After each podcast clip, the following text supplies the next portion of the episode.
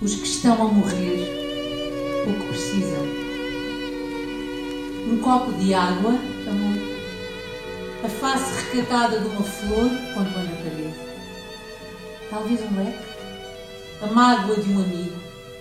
E a certeza de que ninguém verá no arco-íris cores quando tiveres partido. Uma escritora está a criar uma personagem, é uma artista plástica e está obcecada por encontrar esta figura. E depois há Margaret Cavendish, uma personagem real, a filósofa investigadora romancista do século XVII e ainda O Mundo Ardente de Siri Uzvet. Cristina Carvalhal, que junta todas estas personagens, chama-lhe um turbilhão. Sim, é um turbilhão. É um turbilhão, é, porque. Hum sabes que eu queria muito também desafiar o, a capacidade assim de, de, mergulhar no caos.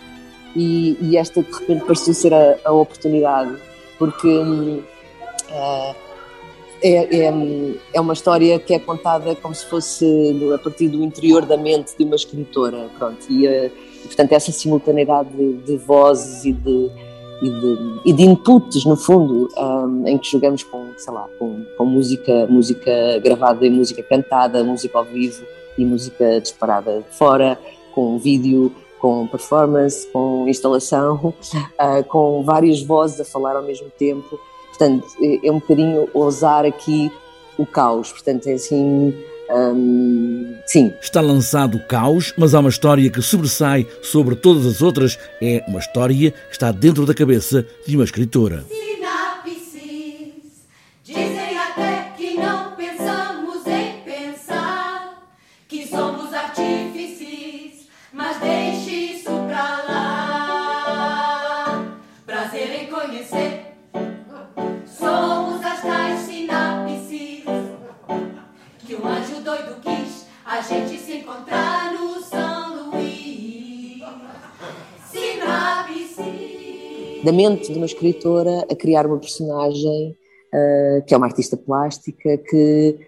tem inspiração numa mulher extraordinária que a história não refere, que é a Margaret Cavendish, uma filósofa natural do século XVII, contemporânea do, do Moore, do Descartes, um, e, e, e, que, e, e que desafia, que no fundo tem tem um objetivo que é ser ouvida, pronto, conseguir ter um lugar no mundo das artes plásticas e que ela acha que esse lugar lhe foi retirado por uma história de preconceito de género.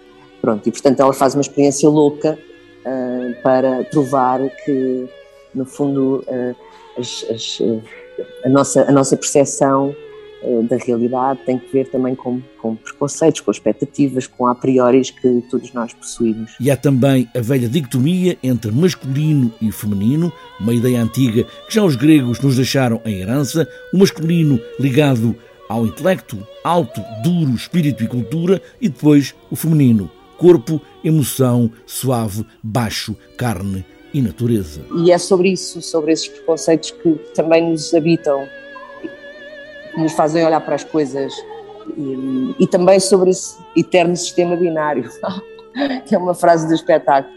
Temos tendência a ver as coisas também nessa. Um, nessa, nessa oposição fundamental. Em palco, várias vozes chegam da mesma cabeça, são ecos, pensamentos, o caos organizado em várias ideias ditas por várias vozes.